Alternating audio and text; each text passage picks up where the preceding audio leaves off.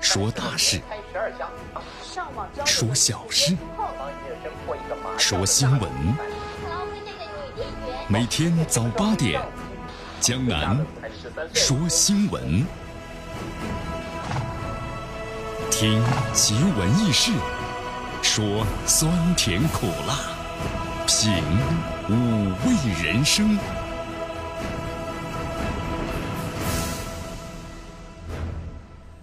新的一天开始了，今天的阳光明媚啊，但是呢雾呢稍微大点，所以开车的朋友们一定要注意行车安全的，不要速度太快了，但是要早出门十分钟。来，咱们关注一下今天的天气情况。哎呦，今天的这个温度呢还是 没上来呀，最高温度十四度，最低温度呢是八度，北风啊是一级，呃，空气湿度呢百分之九十七。今天这个天气变化很快啊！现在看起来是晴，但是很快的变成多云，多云之后呢，下午可能又变成阴了。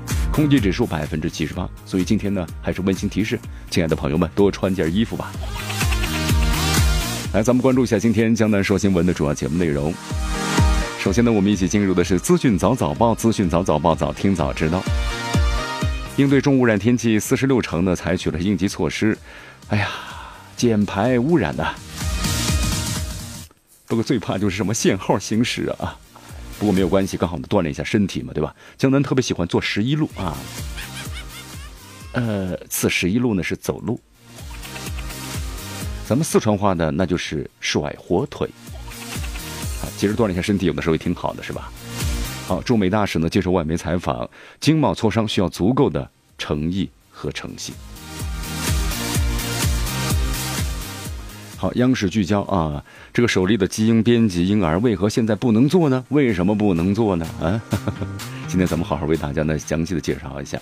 今天今日话题啊，将南和咱们收音机前的听众朋友们，我们要一起聊一聊的是乌克兰进入战争状态，但是俄罗斯乌克兰恐怕站不起来呀？为什么呢？今日话题今天为你详细解读。好，大话体育啊。大话体育啊，蒿俊闵呢重新进入 国家队了，挺有意思。看来里皮还是不放心这个中场啊，重新召回了蒿俊闵啊，阵容呢已经初步确定了，淘汰四人。好，以上就是今天江南说新闻的主要节目内容。那么接下来呢，我们就一起进入资讯早早报，时政要闻、简讯汇集、热点评说、资讯早早报。资讯早早报，早听早知道。来一些时间呢，欢迎大家继续锁定和关注江南为大家所带来的绵阳广播电视台 FM 九十六点七新闻广播。来，咱们关注一下天气过程啊。这段时间有雾，这个雾的话，江南在节目当中特别谈到了。以前呢，像孩子们的时候啊，都说：“哎呀，这雾呢，感觉呢太神奇了，是不是？呃，白茫茫的一片啊，似乎呢抓在了手里，但一张开的时候呢，什么都没有。”那后来长大了才知道呢，这这雾啊，其实呢就是灰。灰太大了啊！现在的话呢，不仅是灰，而且呢又是霾，对吧？好，这段时间的话，你看持续的就这样的天气啊。哎呀，这个天气呢，很多朋友说像楠楠，我都不敢出门了啊。其实门呢还是要出，人的适应能力呢是非常高的啊。来，咱们看一下生态环境部呢，昨天表示，为了应对这段时间出现的重污染天气过程啊，京津冀及周边的地区呢，大约是有四十六个城市啊是发布了重污染天气的预报。啊，其中三十三个城市发布的是橙色预警，十三个城市呢发布的是黄色预警。根据初步的计算呢，那么这次呢，像这个各地采取了减排的措施，污染物减排量达到了百分之二十左右，有效的降低了这个峰值啊污染的浓度。来为大家介绍一下啊，因为这段时间首先就是它有一个大雾的这么一个过程，全国范围之内啊，特别北方的地区。就是秋冬以来影响非常大的一次最重的大雾天气，但是在这个大雾天气之中，我们说了还有个雾霾这个问题，就是污染受污染的城市啊。因为呢，在冬天的话，我们说了气温过低，所以说空气啊流动是非常慢的，不像呢这个在夏天的时候啊，它空气呢就是在这种热热温度很高情况之下，流动速度是非常快的，越慢这人越动不了，就这个意思啊。所以说就导致了这次怎么样？PM 二点五呀。在北方地区，有些城市、个别城市还是出现了爆表的情况。好，但这次我们说了，冷空气影响呢是有限的啊。这段时间之后的话呢，在这月底的时候啊，可能从北方地区开始，河北、河南、山东、安徽啊，一直往往南开始，那么出现新一轮的这个不利天气条件，空气质量维持中度或者重度的情况啊。所以说啊，咱们每个人呢，还是为这个空气的好转呢贡献一份子，对不对？江南还是那句老话嘛，咱们能走路就不开车啊，能能 能怎么样？能不出门就不出门是吗？这不太可能啊。来，咱们再来关注下面的消息啊。日前呢，驻美国大使啊崔天凯接受了《华尔街日报》这个记者的采访，就中美关系还有中美的贸易问题啊，回答了记者的提问。那咱们来看一下啊，有哪些这些问题，同时又怎么回答的？那么这美国记者呢提问了，就说，呃，您提到我们需要有足够的善意和诚意来推进的贸易磋商，那么如何判断衡量这些善意和诚意呢？崔大使说了，那么立场就是要清楚和连贯。如果有一方的意志在变，这对磋商是没有任何益处的啊。双方达成一致，遵守。同时继续前进，就有了今天，啊！但如果要是不遵守的话，那可能明天就没了。好，那么同时呢，美国记者又询问了，说美国本届政府的任期之内，美中关系发生了什么变化？崔大使说呀，那么首先就说，在去年四月份，在海湖庄园的会晤十分成功，也建立了彼此良好的关系啊。那么同去年十月份，特朗普对中国的访问呢，也是非常成功的，在之后建立了这个外交安全的对话，啊，但是在之后的话呢？也存在有些问题吧，且不说这个经贸问题没有解决，美国的行政部门还有立法机构啊，在台湾问题上消极不断，美方还加大了在南海的一个军事存在，那么他们还渲染中国呀，在美的学生呢都是间谍，啊等等问题，这确实呢是需要警惕的。好，美国记者提问啊，您对两国元首啊在这个二十国集团领导人峰会期间有何期待？崔大使说：“中方的期待看，也许我们的美方同事也同样的期待着。两国元首呢，在阿根廷再次会晤时啊，将全面的回顾北京会晤之后就是中美关系的发展。那么同时，这些我们说了有错综复杂的关系，但是呢，需要呢战略的引领。我们希望呢，在更多领域能够进一步的发展。”好，这《华尔街日报》的记者提问说：“以往呢，中国能够依靠的非正式的渠道或中间人，美方人士。”来作为这什么沟通？那么如今影响力没有之前那么大了，您如何看待呢？这些变化？崔大使说：“我认为首先呢不是中方的问题，而是美方自己的问题。如果不听取经验、意见的人话、人士的意见，那么怎么能够维护好美国的利益呢？为了解决问题，我们当然必须同美国行政部门的进行对话。而与此同时的话，我认为呢，来自于美国前财政部长像鲍尔森他们的建议和帮助都是非常的有益的。”好，《华尔街日报》记者又特别提问了啊，说您是否担心呢？中美贸易战会产生的经济外溢的效应？崔大使说，问题关键在于，如果事态呢继续这样发展下去的话，真的会产生相关的风险，全球市场可能会被撕裂。那么，在过去几十年中，随着世贸组织的成立，包括中国、俄罗斯等新兴市场经济体的加入，那我们清楚看到，全球市场啊实现了全球化的发展。那么也看到了全球供应链重塑，更多国家参与到一体当中。那么，如果要是任由这样的当前形势发展下去的话，那么不仅是美国之间和中国之间，还包括美国和其他国家之间，那么相应的都会出现呢分崩离析的风险。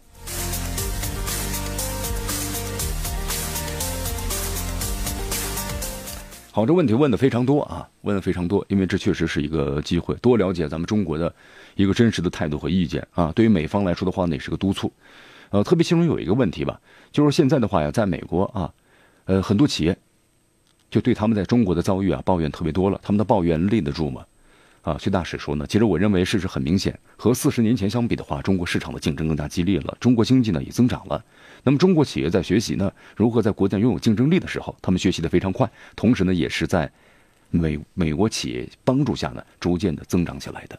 应该说，中美两国的这个贸易啊。增长速度非常快，对两国都是非常有利的。好，其中还问到了一个问题啊，就是关于这个美国企业呢，说他们表示迫于中方压力而转让技术。好，对这个问题呢，崔大使这么说的，他说呢，我经常同美国的商界人士讲啊，让他们提供具体案例，试着利用中国的法律制度来保护他们的合法权益。但是很多时候啊，他们不向中方提供的具体案例，而是去向美国政府的抱怨。我认为呢，这并不能够帮助我们解决他们的关切。美国公司啊，必须要提供具体的案例。同时，一些技术转让的话呢，还是双方企业达成的商业协议，对吧？中国公司拥有的网络销售、土地、设备、劳动力，美国拥有技术，双方呢达成一个比较的互惠的协议，技术换市场，啊，这种情况在市场上肯定是有的。如果其中一方对此不满的话，大可一走了之，没有人强迫你们要如此的交易。其实崔大使呢还说了这么一段话啊。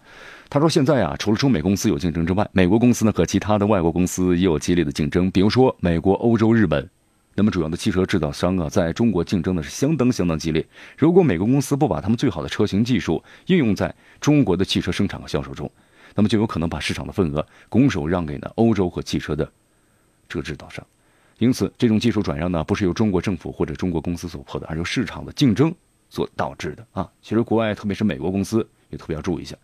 你看以前呢，我们经常有这么一句话嘛，说这个国外的公司的最好的产品啊，在本国销售，或者转向到欧洲。没有在中国，那就看不上中国这个市场。那现在中国这个市场在逐渐的发展和壮大起来了，对不对？你要是没有这样的更多更好的产品，那么同样我们的企业在不断的增长起来，在不断的发展，那么你就放弃了这个市场。那么对于美国来说呢，亦是如此。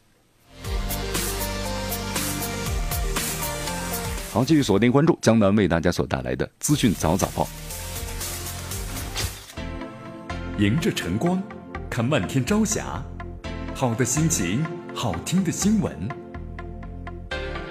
走进江南说新闻，新闻早知道。与江南一起聆听江南说新闻。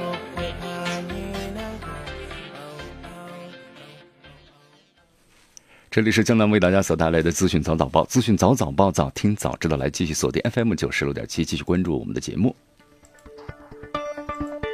好，咱们继续关注下面的消息啊！在这段时间呢，科学家贺建奎呢宣布，全球首例的免疫艾滋病的基因编辑婴儿呢，在十月份在中国诞生了。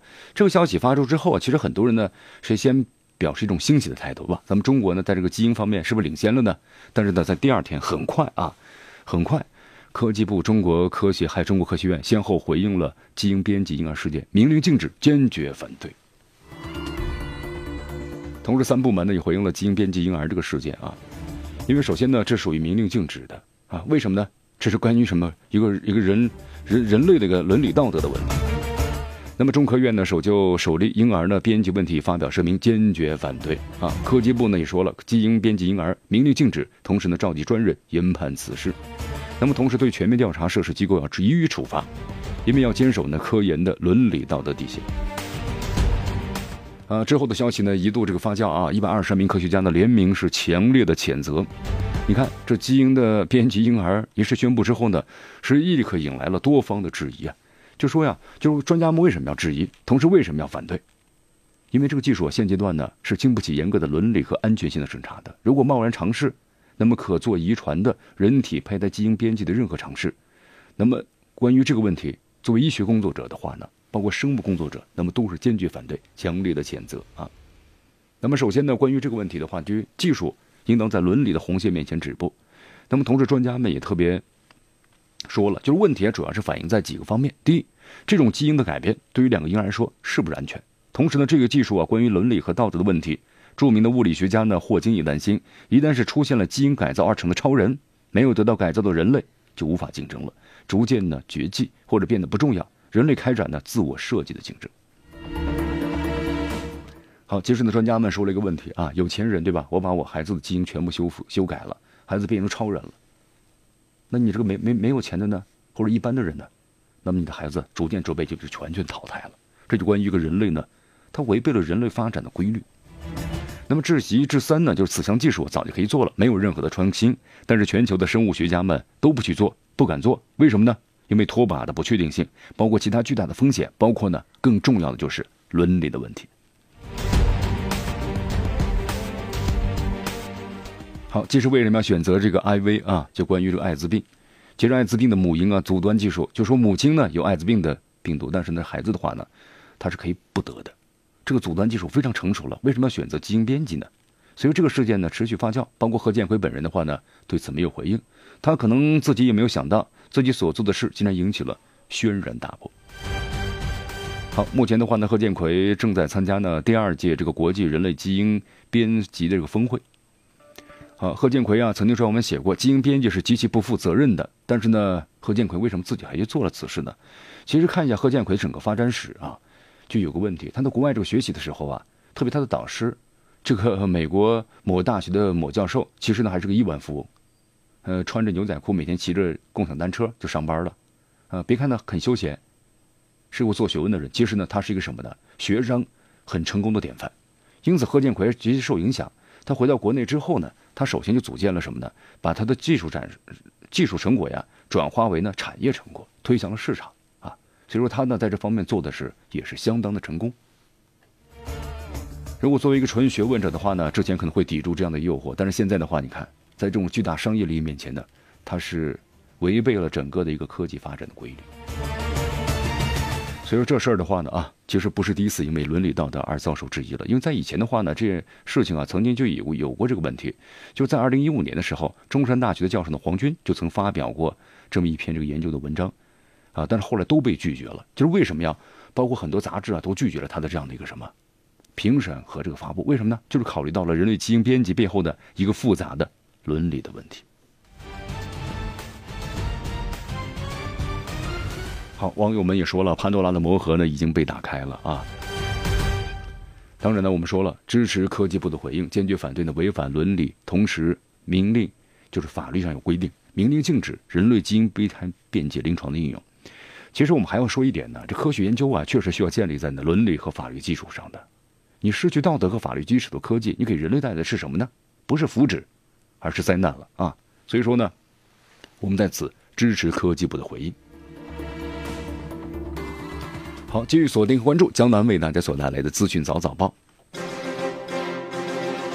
时政要闻、简讯汇集、热点评说、资讯早早报，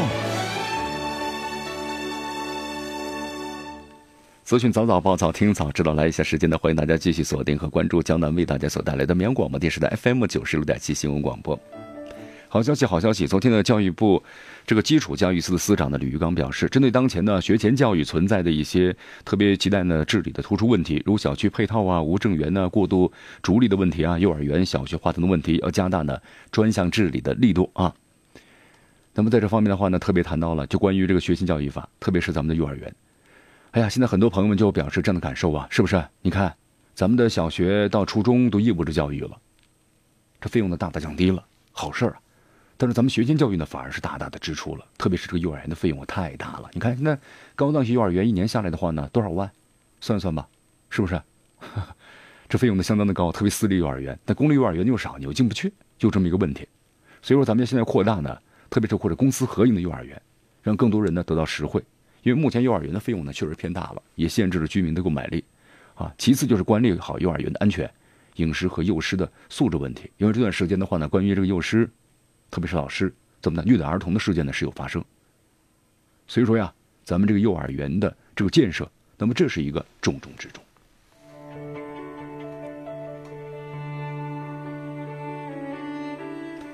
好，我们再来关注一下发生的河北省张家口市的这个爆炸案啊！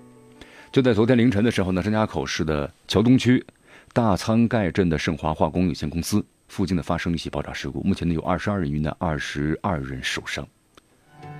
好，事故发生之后呢，张家口市安全生产监督管理局办公室的一位吴姓工作人员告诉记者，在凌晨爆发的时候啊，那么是一辆运输危险的化学品的车辆在等待进入工厂的过程中发生了爆炸，同时引燃了周围的车辆。那么同时这个爆炸呢，应该说是非常的、非常的剧烈了，因为呢在此这个距离工厂一公里的，包括居民点，那么都发生了严重的这个震动。啊，在爆炸发生之后呢，村大队通过广播通知村民们尽快的转移，因为防止有害的气体扩散。同时，村民们也马上离开了这个村子。好，目前的话呢，这当地的卫生部门也是积极的这个响应啊，同时也派出了最好的专家组，然后呢也赶赴了这个在受受受灾的地区，那么同时尽量减少死亡的和残疾啊，同时爆炸的原因也正在调查之中。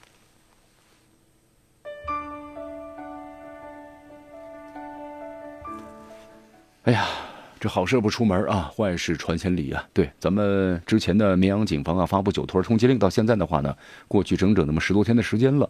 在昨天的话，从咱们绵阳警方呢获悉，目前的这高颜值的女酒托呀，啊已经投案自首了。另外有五名通缉人员呢陆续到案了。你看这些这些人呢，你看之前的话呢不好好的工作，特别是这位漂亮的小姑娘，是不是？你看这么一个通缉犯，突然还在网络上突然就走红了。结果你，还成为一个罪犯。你说这父母看到之后，你家人、亲戚、朋友看到之后，会是什么感受啊？你自己想过没有？咱们现在这个社会的话呢，你看你要出去，要要走动的话，那都是需要身份证件的话，你说你能跑多久呢？所以说自首那是明智之举啊。其实现在这个社会的话，只要你自己努力的话，即养活自己是不不存在的问题。就生活的好一些，你可能要付出的更多一些。但是咱们说了，不能去做违法犯罪的事情啊。所以说自首是明智之举啊。希望好好改造，出来之后呢，好好的做人。是啊，有的人做违法犯罪呢，是生活生活的问题，对吧？你没钱呢，没钱之后呢，不去不愿意去劳动，就采用这样的一种方式。但有的人呢，是生活太好了啊，生活太好了之后呢，就去接触一些违法犯罪的事儿比如说吸毒。说吸毒呀，有的人呢，不是被别人什么逼迫呀，必须要吸毒啊怎么怎么样，而是有些人呢，生活呢太好了，堕落下去了，觉得吸毒是一件很刺激的事儿来，我也要享受一下，感受一下。昨天有这么一个消息啊，就是北京石景山公安分局啊，根据群众举报，在在某小区呢抓获两名涉毒的违法人员。当时公布的是陈某，说他是四十三岁歌手啊。陈某突然有很多人联想到了，又有一个歌手，唱最美那个，对不对？陈羽凡。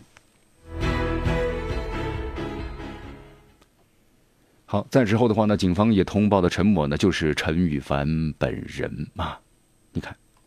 陈羽凡呢，四十三岁，你看看，之后的话，他们这个公司呢也发布了消息啊，当时呢是否认否认这个传闻，呃，但是呢，你看，在之后的话，他的这个海泉搭档，然后呢也连发了为什么为什么二十几个为什么。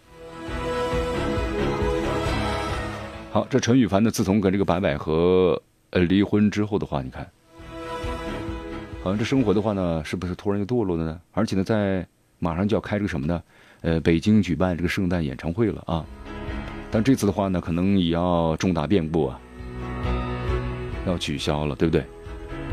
好，羽泉二十周年巡回演唱会，广州站、上海站，目前呢还可以预定啊，漂亮的充足，但是的话还可以继续吗？哼，尚未可知啊。所以这个人呢就是这样啊，你但是一旦是走错了之后，没有后悔药可卖的。所以说，希望大家呢。好好的去生活，不要去触犯法律。好，继续锁定和关注江南为大家所带来的资讯早早报。迎着晨光，看漫天朝霞，好的心情，好听的新闻。走进江南说新闻，新闻早知道。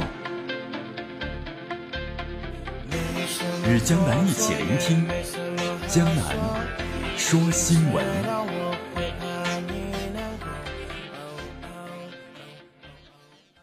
继续锁定和关注江南为大家所带来的资讯早早报，资讯早早报，早听早知道。来，咱们继续关注下面的消息啊。哎呦，昨天的话有这么一个消息，深受呢广大特别小朋友喜欢的这个海绵宝宝的卡通的原创者呀，海伦伯格，因为患有呢被称为是渐冻人证的这个肌肉萎缩、脊髓硬化症而过世，享年的是五十七岁。哎呀，确实啊，喜欢他的人的话呢，对于这个消息的话呢，都感到非常的悲痛不已，因为他是大家所喜欢的好朋友，那么也是所有呢这个尼可罗顿儿童频道啊成员长久以来的创业伙伴，仅此对他家属们表示慰问。那么同时呢，你看这个海绵宝宝是从九九年开始首播啊，获得过两次这个艾美奖，包括十二座儿童观众票选的大奖，而且呢推上过荧幕，有两部这个电影。呃，深受呢小朋友们的喜欢。根据统计啊，这个海绵宝宝卡通的周边产品呢，一共创造超过呢一百二十亿美元的收入。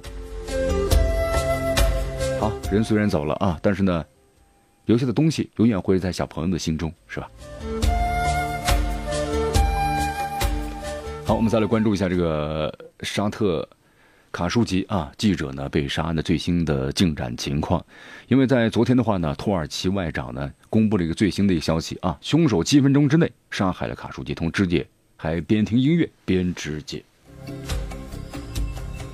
好，这段时间的话，你看土耳其突然又散布了这样的重磅消息，为什么呢？因为沙特的王储呀本萨勒曼的连续访问的中东多国，他的目的什么呢？我们都知道，修复你的形象。那么土耳其的外长再次公布了这个惊悚的细节，就是你沙特要这么做的话，那来吧。迎着晨光，看漫天朝霞，好的心情，好听的新闻。走进江南说新闻，新闻早知道。与江南一起聆听江南说新闻。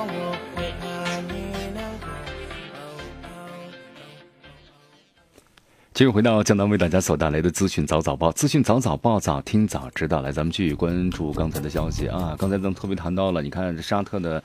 这个王储萨勒曼呢一直在走访呢中东多国，对吧？试图修复自己的一个形象。但是现在的话呢，土耳昨天，然后土耳其外长呢这个恰武什奥卢啊接受媒体采访时呢，又开始呃发出了重磅的消息啊。他表示，在卡舒吉案当中，凶手们在肢解卡舒吉尸体过程中啊，还播放了音乐，甚至有人表示呢非常享受等等的细节。你看看，这听起来简直是危言耸听的啊啊！之后美国表态了，他说：“哦，我没听，我为什么不听呢？呃，因为我不懂阿拉伯语。”你看。这表明了美国的一个态度，是不是？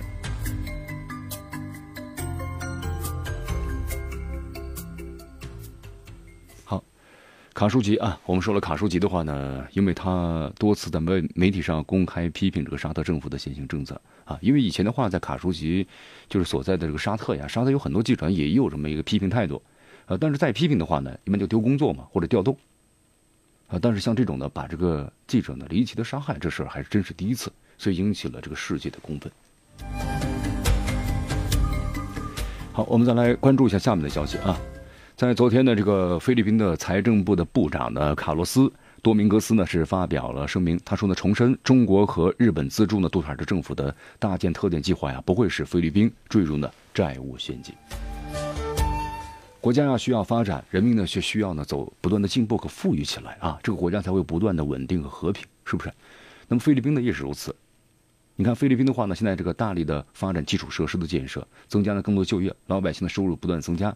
同时，杜特尔特的话呢，也在不断的打击这个犯罪的行为，特别是贩毒。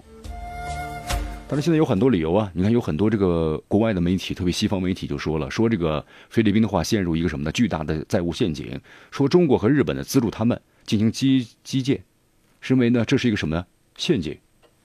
好，菲律宾呢政府就发表了言论啊，毫无根据。我们取得的融资是最低利率，包括最长还款期的软贷款。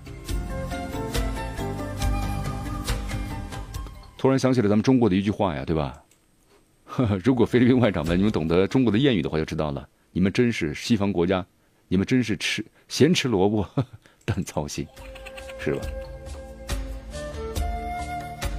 好，美国媒体啊，最近呢，你看这个特朗普呢要有麻烦了，怎么回事呢？是这样的，美国媒体称啊，特朗普总统呢针对特别检察官罗伯特·米勒最终调查报告呢，发起了一起呢被查仍解读为是先发制人的公关攻击，啊，怎么回事呢？在前一天，呃，一位呢著名的米勒的著批评就是米勒的著名是说呀，他预计调查结果在政治上对总统来说是毁灭性的啊。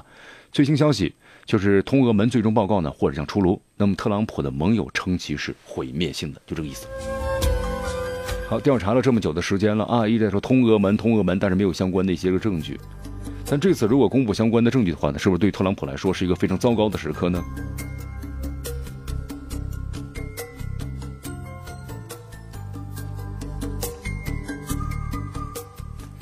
好，根据了解写的话呢，米勒在写到呢，被告违反犯罪协议将解除呢政府在该协议下的所有义务，就是如果一旦成立的话，那么可能特朗普，那么这个职务话就不将会被。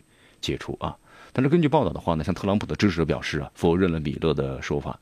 那么在今年八月份的时候，你看，包括特朗普的支持者马纳福特，就是被证明呢存在诈骗银行和税务呢欺诈行为。那么后来的话，他对其中的一些指控认罪啊，开始同米勒合作。他的律师呢，在二十六号的文件中啊说了，他在很多场合呢同政府的人员会面，同时回答了政府人员的问题。律师们写道，他不赞同政府的描述，他也不认为违反了有关的协议啊。看来也是最亲近特朗普的人呢，提供了最新的一些证据。好，以上就是今天资讯早早报的全部内容。那么接下来呢，我们进入今日话题。